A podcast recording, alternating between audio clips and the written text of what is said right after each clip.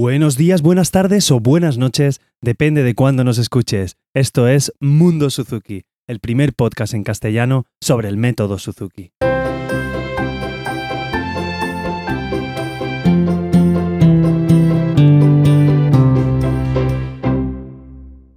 Hola a todos y bienvenidos a un nuevo capítulo de Mundo Suzuki, el, el podcast donde hablamos sobre todo lo relacionado con Suzuki.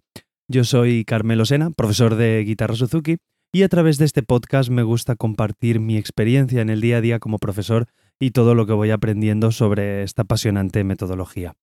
Comenzamos un nuevo capítulo de estos capítulos cortos que voy haciendo. Este se ha demorado un poquito, disculpar, pero el inicio del curso ha sido muy intenso con los horarios, la nueva gente que se apunta y gracias a Dios este año se, ha apuntado, se han apuntado muchos niños en, en mi escuela, así que estoy súper, súper contento. Y bueno, vamos allá. Este capítulo eh, es el capítulo 5 y lo he denominado La escucha. ¿Vale? Porque creo que es una parte importante que muchas veces no le damos la importancia, valga la redundancia, que, tiene. Os, voy comentando. Por ejemplo, eh, aunque, aunque el método está basado en, la escucha, ¿vale? Eh, vosotros pensar cómo, cómo empiezan a, aprender los niños, a hablar primero les decimos eh, una sílaba, eh, luego una palabra, luego otra, y así vamos aprendiendo a hablar. Les decimos, bueno, la primera sílaba, por lo menos los papás, lo que vamos haciendo es, es decirles papá, mamá, eh, cosas cortas y, repetitivas, como puede ser papá, mamá, por ejemplo, coche, casa, mesa, les vamos enseñando estas palabras y así aprenden poco a poco a, a hablar. Entonces, sucede lo mismo con el método Suzuki. Debemos escuchar eh, los peques deben escuchar a los papás tocar el instrumento y a los papás y a las mamás y también nosotros debemos aprender escuchando el CD. Entonces, muchas veces se, puede escuchar la afirmación que dice, eh, no tenemos tiempo para escuchar porque debemos tocar. Bueno, mm, vamos a ver. Por ejemplo, un ejemplo que quiero daros. El, maestro Suzuki, después de, de, una interpretación desastrosa, ¿vale? Imaginemos que escuchaba a un alumno y hacía una interpretación desastrosa lo primero que hacía siempre es un comentario positivo, ¿vale? Pues respecto a la posición del cuerpo del alumno, o por ejemplo, oye, el dedo 3 ha mejorado muchísimo, o no sé, has conseguido sin mover, has conseguido tocar sin mover apenas la cabeza, no has movido casi los pies. Siempre hay que, hay que hacer la valoración positiva. Eso os lo he recomendado en, en, anteriores capítulos. Y bueno, después de, de, este consejo, digamos, o de este primer comentario positivo es cuando aconseja al estudiante eh, no tocar durante una semana.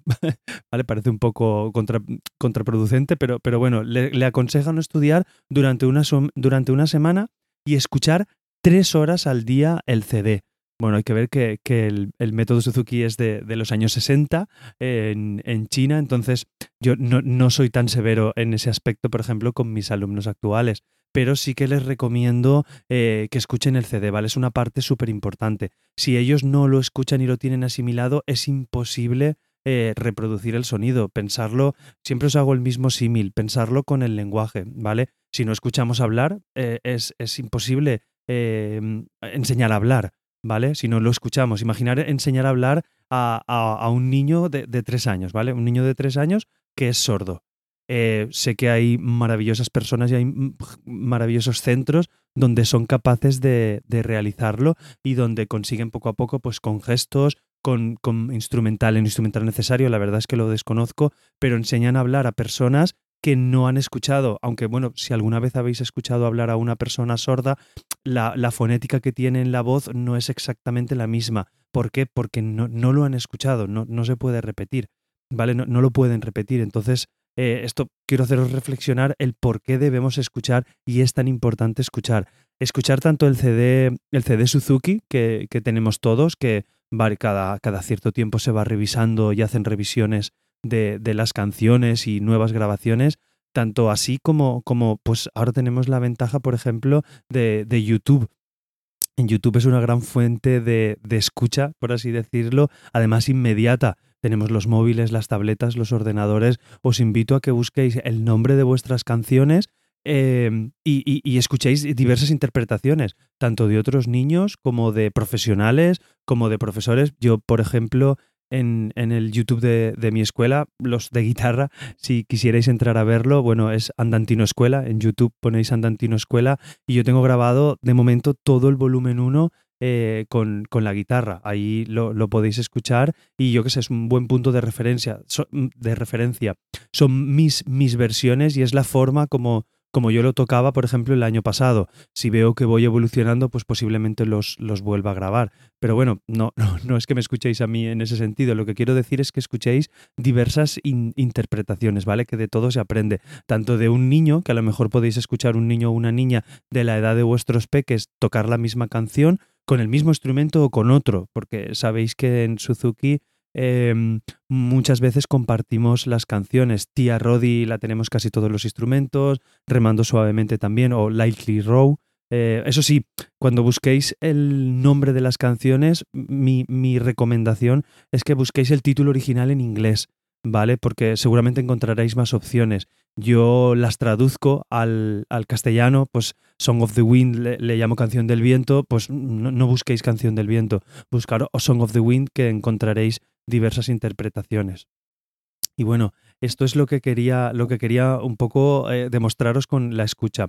Me gustaría, como en estos capítulos estoy dando algunos juegos, me gustaría daros un juego, ¿vale? Que además es un, es un clásico en, muchos campos, ¿vale? En muchos campos de la educación este juego es un clásico, aunque también en la música, por eso lo metemos aquí.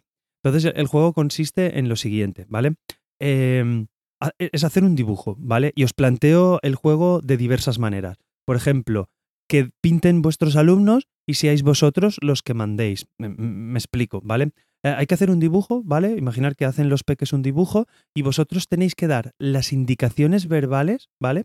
Para de, lo que deben pintar, pero sin hacer mención al objeto, ¿vale? No, no, sé si me comprendéis. Tenéis que decir, hacer una línea arriba, otra línea abajo, un círculo, un... un... Podéis dibujar aquí lo, lo que os, os se imagine. Podéis poner aquí dos puntitos, todo eh, explicado, ¿vale? Sin hacer mención al objeto que queréis pintar, ¿vale? Y, que lo pinten.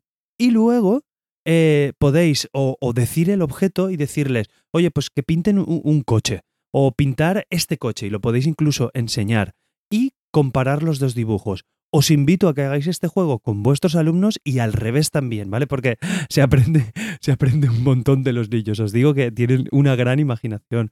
Entonces, vosotros empezar a pintar y le decís al niño, sin decirme lo que es, explícame cómo lo puedo dibujar, ¿vale? No, no es que estéis encima señalando, haz una línea aquí, sino que lo tenéis que explicar, ¿vale? Entonces, haz una línea arriba, dos líneas a los lados que bajen hacia abajo, una hacia adelante, debajo dos círculos, ¿vale? Por ejemplo, estoy intentando hacer la explicación de un coche eh, y, veis lo que queda y luego le enseñáis el dibujo, ¿vale? Es un juego muy divertido y, podéis comparar lo que sale antes o después. ¿Qué nos demuestra esto? ¿Vale?